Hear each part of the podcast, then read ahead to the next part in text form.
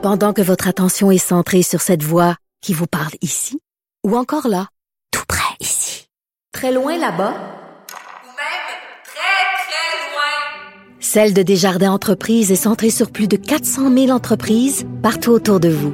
Depuis plus de 120 ans, nos équipes dédiées accompagnent les entrepreneurs d'ici à chaque étape pour qu'ils puissent rester centrés sur ce qui compte, la croissance de leur entreprise.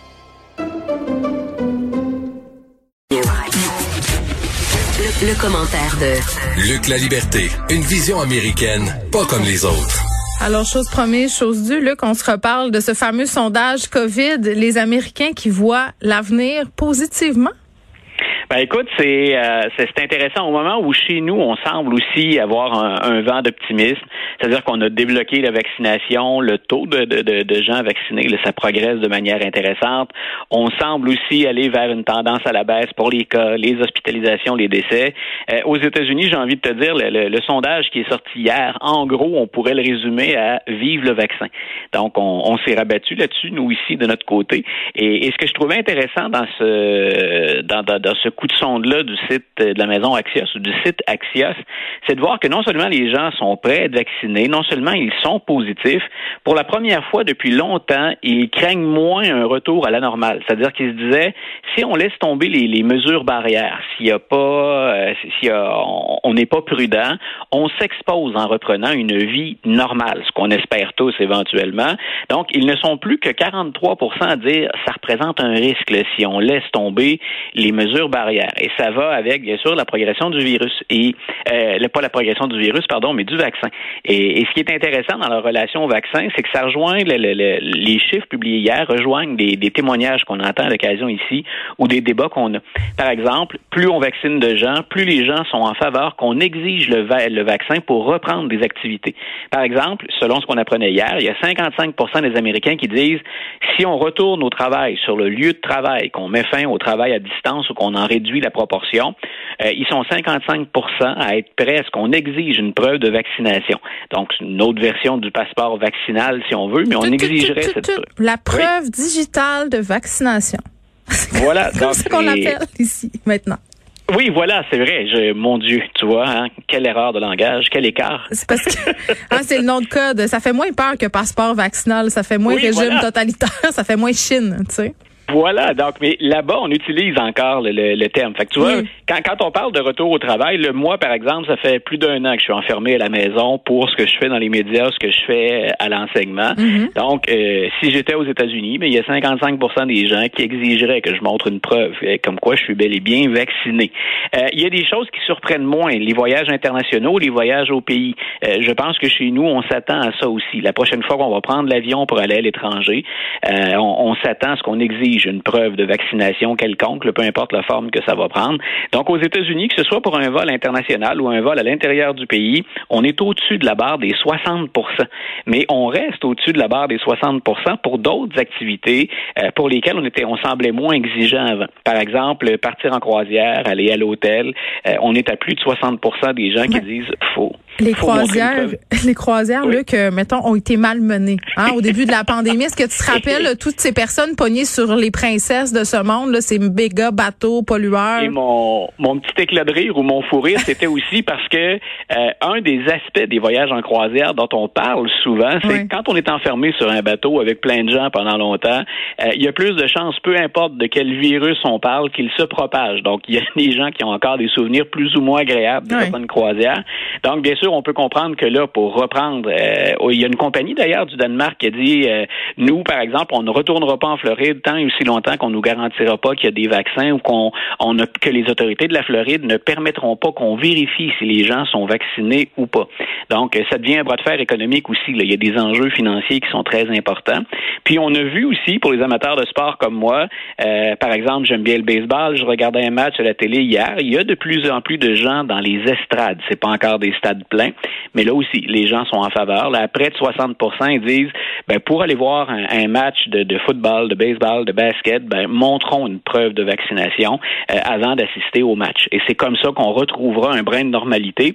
Mais ils espèrent donc, après avoir traversé, là, ça a été encore plus éprouvant, je pense, de leur côté, euh, ils espèrent donc, ils sont confiants de revenir à, à une vie normale. Oui, puis je pense qu'on devrait regarder euh, ce à quoi ils ont accès, peut-être pour s'encourager un peu, là, ceux qui ont encore des hésitations vaccinales. Là. Pensez à la carotte hein, qui nous attend très, très bientôt si on se fie euh, à ce que dit M.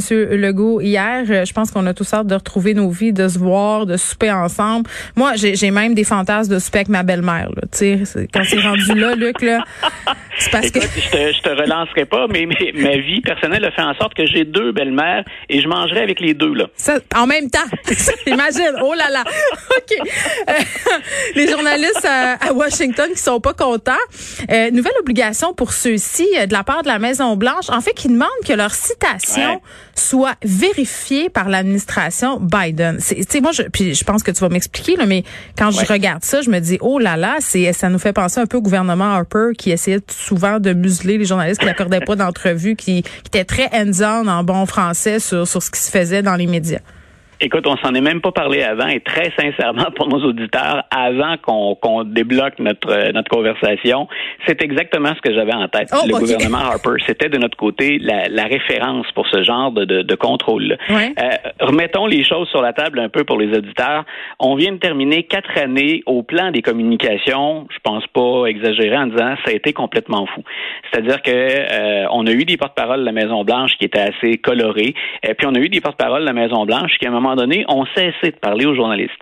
Ou encore, quand on parlait aux journalistes, ben, on les insultait ou on rapportait des insultes du président américain qu'on a entendu lui-même apostropher puis enguirlander des journalistes. Donc, on a eu ensuite une traversée du désert, pas de communication du tout. Donc, tout ce qui est journaliste affecté la couverture de la Maison-Blanche sort d'une période de quatre ans qui n'a rien de commun, qui n'a rien d'équivalent avec ce qu'on ce qu'on a vécu avant dans l'histoire. Et on avait un président qui était, on le sait, hyper actif sur Twitter, c'est-à-dire que sa façon, lui, de contourner les médias, il y a du bon, on a vu qu'il y avait du moins bon. Mm. La façon de s'assurer que ce soit son message qui soit entendu et qui passe, ben, c'était d'y aller sur Twitter, c'était de gazouiller. Donc, euh, on revient maintenant à des procédures un petit peu plus normales. Ceux qui couvrent la politique américaine comme moi, ben, on n'est pas trop étonné des. Au début, c'était même presque trop euh, poli ou presque trop friendly, amical ou convivial. Mais on sentait qu'il y avait comme un retour à des pratiques un peu plus normales, puis j'ai envie de dire un peu plus saines. Sauf qu'on en a profité du côté de la Maison Blanche pour remettre de l'avant ce qui avait, ce qui, euh, ce qui était en vigueur sous Barack Obama, mais on ajoute un cran de contrôle de plus sur l'information. Président Biden, on le sait, là, il, il rencontre pas les journalistes très très régulièrement, puis on s'assure de filtrer. Il est reconnu d'ailleurs pour ses bourdes. Dans chaque fois qu'il improvise ou presque, euh, il échappe une formulation plus ou moins à droite, sans nécessairement que ce soit une, euh, sans nécessairement que ce soit une bourde. Donc on a dit on veut exercer un contrôle accru de, de, de l'information qui circule à la Maison Blanche, jusque les journalistes peuvent publier de ce qu'on autorise officiellement. Donc, un journaliste est toujours libre d'écrire ce qu'il veut. Mais ce qu'on a ajouté comme mention maintenant, c'est que si vous vous entretenez avec quelqu'un de la Maison Blanche, euh, puis que vous voulez rapporter le mot à mot de votre entretien, vous pouvez rapporter l'échange. Mais si vous voulez y aller d'une citation pour dire tel représentant ou représentante de la Maison Blanche, voici ce qu'elle dit sur tel sujet, vous devez noter le mot à mot et le faire parvenir à l'équipe des communications de la Maison Blanche, qui a le droit de l'accepter, de nuancer, d'apporter des modifications ou qui a le droit tout simplement de rejeter. Et, là, ben, ben, et, et ah, ben, je comprends que tu veux pas faire partie du club des mal cités dans, en ce sens où parfois dans la, la presse écrite et là avec tout le respect que j'ai pour mes collègues journalistes, euh, des fois il y a, y a des bon, je vais encore m'exprimer en très bon québécois, là, il y a des petits glitches. Hein, là, quiconque a accordé une entrevue dans un journal ou dans un magazine euh, en a fait les frais. Euh, quand c'est des questions sensibles comme la politique américaine, qu'on est en crise mondiale, je peux comprendre qu'on soit plus pointueux, mais de pouvoir euh, euh rétro-pédaler, hein, réparer les pots cassés ou carrément refuser, je trouve ça, je trouve que ça va très, très loin, trop loin. Ben voilà, et ça place les journalistes, l'équipe qui est, qui est de, de l'équipe des médias complète qui, qui, est à la maison. Mais alors, ils sont à leur merci. Je veux dire, si tu plais pas, M. Biden, tu plus accès. Ben oui, puis c'est on, se demande aussi finalement parce que je on, a relayé un article avec Frédéric qui, qui, est à la recherche sur l'émission puis avec qui j'échange régulièrement. Euh, ce qu'on dit carrément, c'est qu'il y a des journalistes qui disent on devrait faire une mutinerie. Grosso modo, on bloque les communications. Euh, mais est-ce qu'après un retour à une relation un peu plus saine avec les médias, est-ce qu'après avoir échappé à ces quatre années-là où on était sur les charbons ardents constamment, ce qu'on soupèse grosso modo, c'est est-ce que c'est le temps de faire ça, puis de quoi on se prive, jusqu'où on peut entretenir un bras de fer. Mm. Mais il y a, je pense, c'est clair, puis ta réaction le montre bien aussi, c'était la mienne, il y a exagération. Euh, à partir du moment où un journaliste ne peut plus citer librement donc quelqu'un dans un entretien, puis ce sera à la Maison Blanche de dire à la suite après ça, ben écoutez, ça a été mal cité ou. Puis attends, là, excuse-moi, les journalistes qui travaillent dans des grands médias ont un code de déontologie, enregistrent ben, les entrevues. Je veux dire, il y a des traces de tout ça. Le club des mal cités, faudrait pas le sortir à toutes les sauces non plus là. Ben voilà. Mais je, je pense qu'on essaie, ce qu'on essaie de faire du côté de la Maison Blanche, c'est de voir justement quelle, quelle marge de manœuvre on peut mm. encore utiliser. Et moi, je me souviens très bien que même si Barack Obama était reconnu pour sa, sa, sa politesse, puis pour ses questions, euh, ses réponses longues, euh, M. Obama, on lui, a, on lui a reproché ça aussi à de nombreuses occasions. Le contrôle euh, excessif ou maladif, là, on pourrait utiliser plein de qualificatifs, mm-hmm. mais le contrôle un brin maladif de, de l'information. À l'ère des réseaux sociaux, tout le monde sait très bien qu'on va faire très attention à ça M. Legault vit constamment avec ça, puis M. Arruda aussi, notre ministre de la Santé également. Euh, mais laissons les journalistes travailler. Je, pense que là, on est dans un excès. On verra jusqu'où les journalistes ensuite sont capables de, négocier un retour à, une pratique journalistique que je trouve plus saine, plus oui, C'est comme si euh, il était mis à l'épreuve en ce moment, et c'est ça que j'aime pas. Euh, on termine avec cette star de l'émission Saturday Night Live qui se fait accuser d'appropriation culturelle et question subsidiaire. Est-ce que c'est une tempête dans un verre d'eau? Ben écoute, si je regarde les, les, les, les, réactions sur les réseaux sociaux et dans les médias américains, euh, j'ai choisi d'en parler aujourd'hui parce que mine de rien, il n'est pas, pas juste de, de, des médias qui s'intéressent à ces mmh. questions-là. C'est en train de devenir une vraie affaire. Ben voilà, c'est en train de devenir une vraie affaire. Puis le, Michael Shea, qui est euh, qui co-anime de, de, de, de, Weekend Update et qui est rédacteur des, des, des sketchs pour Saturday Night Live, mm-hmm. c'est lui qui est au cœur de ça. Et il a, il a même retiré son, son premier tweet ou son premier gazouillis au moment de la controverse. Il l'a même retiré, voyant à quel point euh, le sujet était chaud. Grosso modo, pour nos auditeurs, qu'a-t-il fait? Euh, il veut s'amuser, Michael Shea. On a invité Elon Musk derrière en, fin de semaine. Donc, on organise un l'humour bizarre. Oui, oui, un peu. Hein? oui, c'était oui. Il a dit après qu'il y avait un trouble euh, du, du spectre, euh, ben en fait qu'il y avait un trouble du spectre de l'autisme qui était Asperger, puis qui faisait parfois un humour euh, très weird à cause de tout ça. Puis j'étais comme, ok, ceci explique peut-être cela. Ben, c'est, ça correspond à ce que j'ai vu en fin de semaine. OK, bon, c'est, on est en même place. Parfait, parfait. Poursuivez. Donc, Michael Shea dit, je, je, fais un sketch dans lequel, finalement, il y a Elon Musk qui est là, il est dans un hôpital, mais mm. les, les, les, euh, les, acteurs, les comédiens représentent des jeunes de la génération Z et ils se mettent à relancer, à se relancer en joual ou en slang, si tu veux. Euh, et, on se moque un peu du langage qu'on utilise maintenant du côté de cette génération-là sur TikTok, sur Twitter, sur mm. Facebook, etc. Et euh, ben Michael Shea dit, euh, il y a eu des mauvaises réactions à ce sketch-là. Mon sketch était mauvais, ça m'arrive. Hein. on s'est planté, on, s'essuie, puis on recommence. Mm. Mhm. Euh, et c'était pas ça le problème. Ce sont des gens de la communauté noire. Michael Chase est un animateur noir, quelqu'un de très engagé dans sa communauté, quelqu'un qui craint pas d'aborder la question raciale. Et là, ce sont des noirs qui disent, écoute, les termes que tu utilises là, tu les tu les appropries ou tu les tu permets à n'importe qui de les dire, alors que c'est un slang ou une forme de joual, si on veut, qui a été développé par la communauté noire. Alors, ce sont des noirs qui reprochent à un rédacteur noir de ne pas avoir souligné l'origine des mots utilisés dans le sketch. Mais le sketch était, joué par des blancs finalement, c'est tout ça? Il y avait des blancs, il y avait un asiatique, il y avait un noir, puis bien sûr Elon Musk qui était qui était en vedette. Moi je me prononcerai pas parce que je ne l'ai pas vu le sketch en question. Ben, moi, ce que j'ai, moi, ce que je trouve, c'est, on, est rendu à un moment, là, quand on parle d'appropriation, puis je le dis, là, c'est, très important de respecter aussi. Je peux pas dire à un noir comment il se sent. Je suis un blanc. Je peux pas lui dire ce que la, la, la charge émotive qu'il ressent. Mais assurément, on est rendu à un moment où il va falloir dialoguer. Si on en est à décortiquer dans la langue tous les emprunts qui ont été faits à la langue pour s'assurer de respecter l'ensemble des différences individuelles, mm. ben écoute, il faut qu'on s'assoie à un moment donné puis qu'on, qu'on en discute. Et ça semble pas être le cas.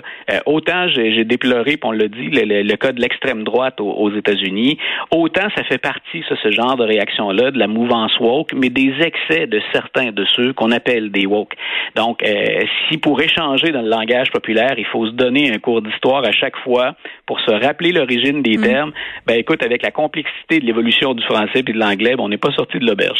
Ouais, puis quand il y a des réactions euh, comme euh, comme celle qui semble se produire en ce moment, c'est assez à chaud, puis des réactions qui, qui deviennent aussi euh, très très nombreuses sur les médias sociaux. À un moment donné, il faut se demander de quelle façon on peut aborder ces sujets-là justement pour le rétablir le dialogue, parce que moi, moi l'impression que j'ai en ce moment, puis comme je te dis, je l'ai pas vu là, que le sketch là, sortons de, de cette affaire-là c'est de dire euh, c'est pas en, en s'envoyant promener et en pensant qu'on est détenteur de la vérité d'un bar comme de l'autre qu'on va finir par avoir un espace public qui est sain puis avoir justement un espace public qui est respectueux pour les gens qui se disent lésés. Puis je souligne au passage, en moi, je voulais absolument relayer cette histoire-là parce qu'un volet de l'histoire qui me plaisait, c'est-à-dire où je vois l'importance du dialogue ou de la communication quand on en est à s'empêcher d'utiliser des termes, c'est que cette fois-là, on a un noir qui visiblement en plus adhère à la cause. C'est quelqu'un qui est un porte-parole, c'est quelqu'un qui lui-même a été victime. Oui, mais personne, euh, personne n'est à l'abri d'une erreur ou d'une dérive, peu importe euh, la cause. Voilà, donc je me disais, si, si un sujet est aussi sensible que ça au sein même de la mm. communauté noire, comment peut-on en parler ou se laisser un espace espace de ah discussion, dans un espace plus large. Là, on est deux blancs qui en parlons, puis déjà là, je me sens pas bien. Fait que là, à demain. Bye bye. Salut.